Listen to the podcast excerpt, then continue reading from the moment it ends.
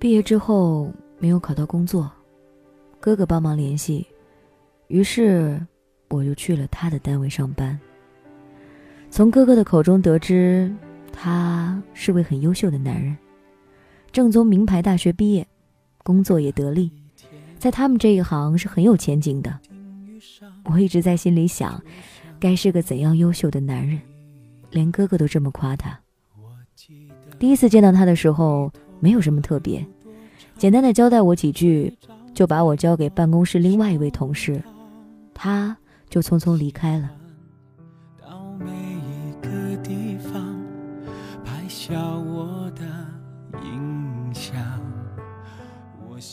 之后的日子，便这么不紧不慢的过着。如果不是我和相恋三年的男友突然分手，正好他也和他深爱的女人分开，我想这辈子我们肯定不会有交集的。那时候我整天都处在伤心之中。他从其他同事口中知道我和前男友分手的消息，他加了我的 QQ，他叫我丫头，大概是同病相怜，也或许。是两个都刚好失恋的人在一起，更容易对对方心生怜惜。我们成了无话不谈的朋友。我哭诉前男友的忘恩负义，他痛斥那个女人的不安分。慢慢的，我居然开始心疼这个在别人眼前看起来那么坚强的男人，为了自己深爱的女人，置自己的前途不顾。背着所有人无法理解，甚至被别人认为道德败坏的包袱，换来这么样的一个结局。还是记得，你是怎样对我表白？不相信我们纯粹的聊着聊着，我们之间就比普通朋友多了那么一份小小的暧昧，尽管自己知道。这样可能不太好，但是我居然暗暗窃喜我们这样的关系，永远都没法忘记他第一次约我。我们几个在吃过晚饭之后各自回家，我去了闺蜜家。晚上十点过的时候，她发消息过来：“丫头，在干嘛呢？”我说：“在闺蜜家。”过来陪我说会儿话吧。就在我犹豫要不要过去的时候。信息又来了，我在你们家门口等你。我开始在心里万分的纠结要不要去。那样的话，说不定我们之间就不只是朋友那么简单了。不去吗？可是为何心底有个小小的声音在说：“去吧。”我很想和闺蜜说说此时我心里的纠结，但是我知道，我不能说。一是身份的关系，我们都在一个单位上班，且他是我们公司的老大，而且人家只是约我坐一坐，万一是我自作多情了呢？信息又过来了，丫头，我到了，下来吧。之前还在做心理斗争的我，在他消息一过来，就立马和闺蜜说有事要出去，然后以最快的速度走出家门。他已经在门口等着了。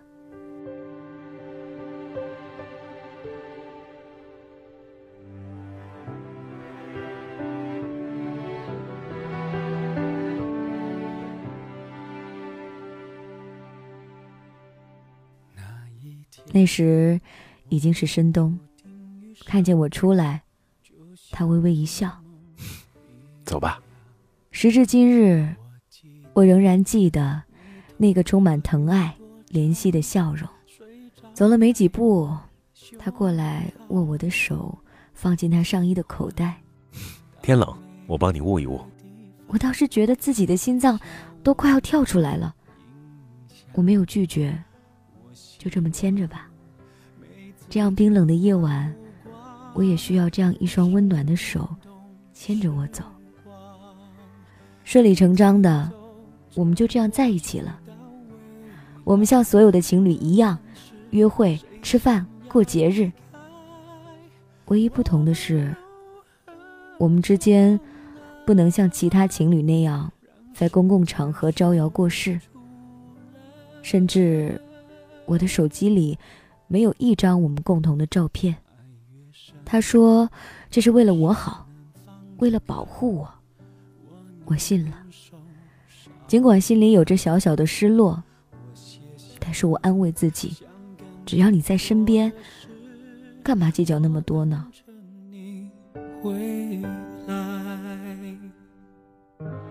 更何况，我们之间相差了整整十七年。我没有把握能够说服我传统的父母，可是时间越长，我就更自私的想要占有更多了。我记得有一次，他对我说：“丫头，如果你三十岁还没有出嫁，我就娶你吧。”我信了。我想，等我到了三十岁，我们就可以名正言顺的在一起了吧？什么都不要去管，和你在一起就好。所以，我拒绝了所有的亲近朋友、同事介绍来的相亲对象。他们以为我还在上一段感情里不能自拔，只有我自己清楚我心里的那点小心思。多少年也有苦也有甜，是同一张我原本以为我们会一直这样的走下去，因为我相信你说的每句话，我相信你给我的所有承诺。可是突然有一段时间，你不怎么联系我了。我给你的信息、电话你都不回，借送资料的机会到你办公室，你会像对其他同事一样，接下资料之后，嗯的一声，表示我就可以出来了。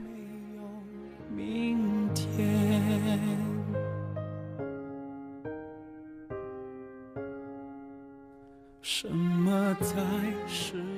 我不知道我哪里做错了，于是，我每天都守着电话和 QQ 发呆。电话和 QQ 一响，我立马打开。我多么希望是你发过来的，丫头，我想你了。可并不是。和闺蜜一起上班的时候，闺蜜说：“好像我们老大和新来的女生在一起了。”哎。真是没看出来，现在的小姑娘。后面的话，我一句也没听进去，因为这样的剧情真的太狗血了，怎么可能这样？难道之前所有的一切都是我的幻觉？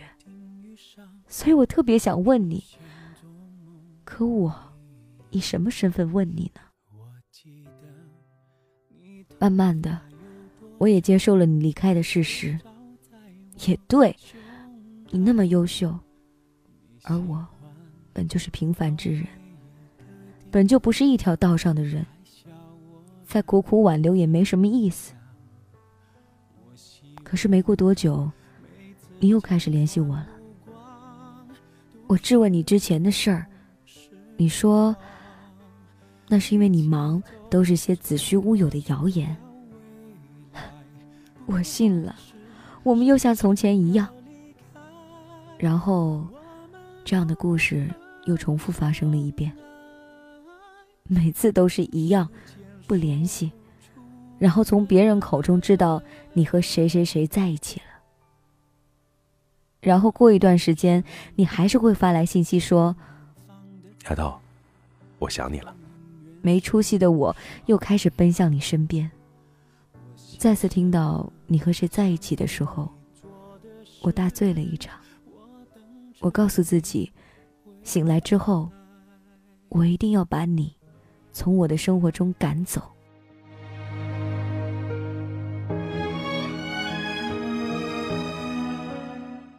闺蜜不知道我发生了什么事儿，只是默默的安慰我说：“不管发生什么事儿，有我呢。”我最后。还是没有把这段故事告诉闺蜜，因为有些故事注定不能有读者。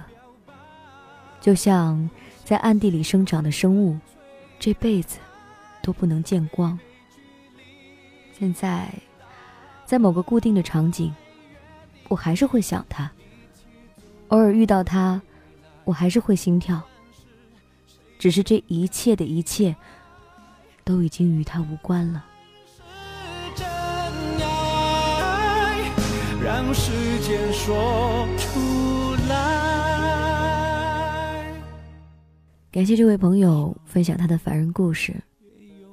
他在故事的结尾处还写道：“他说听凡人故事的时候，突然想把这段从未有过见证者的感情写出来。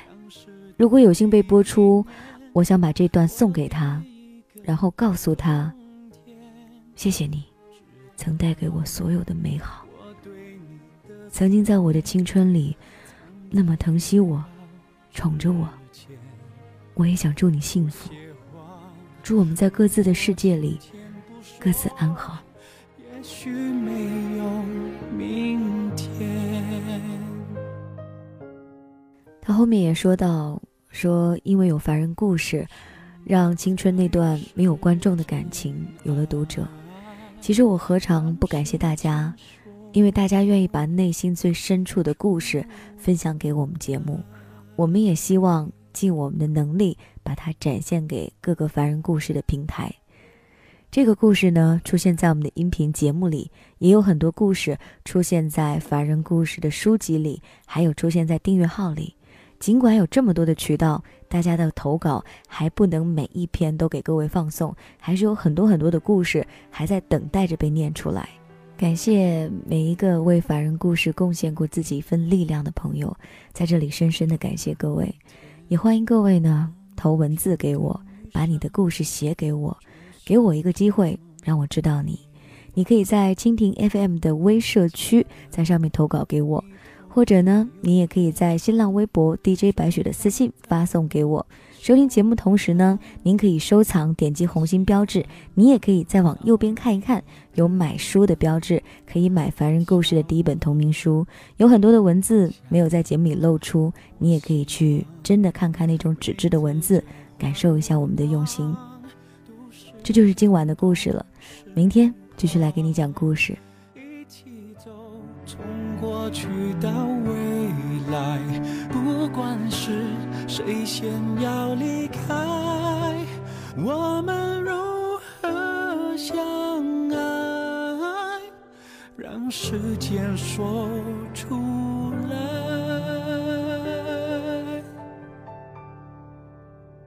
爱越深，越是能放得开。我宁愿受伤害。我写下。想跟你做的事，我等着你回来。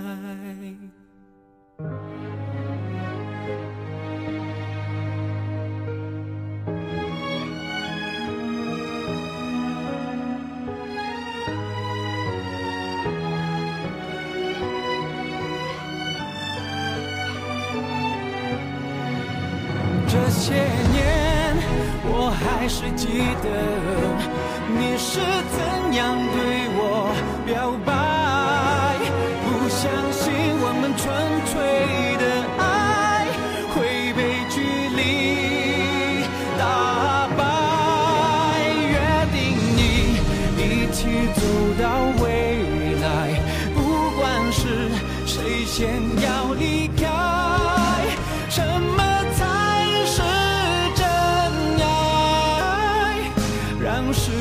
说出来，多少年也有苦也有甜，是同一张笑脸。我记得相识的第一年，过第一个冬天，知道吗？我对你的思念，藏在拥抱之前。有些话，如果今天不说，也许没有